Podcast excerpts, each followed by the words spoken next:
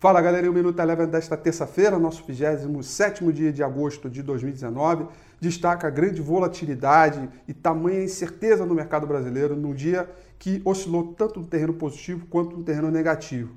Lá fora, um tom mais ameno em relação à questão da guerra comercial. O índice S&P 500 fechou em queda de 0,32%. Índice mercado emergente recuperando terreno, subiu 0,18% e o petróleo, também recuperando preço, subiu 1,38%.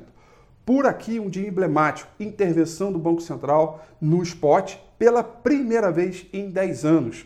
A disfuncionalidade foi tal maneira que o dólar spot passou a valer mais caro que o contrato futuro.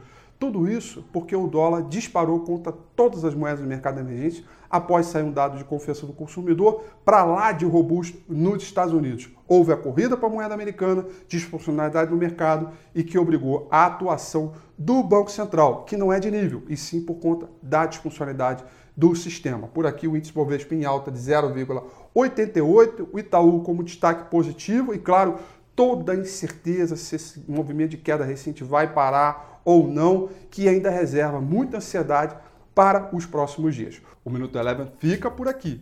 Quer ter acesso a mais conteúdos como esse?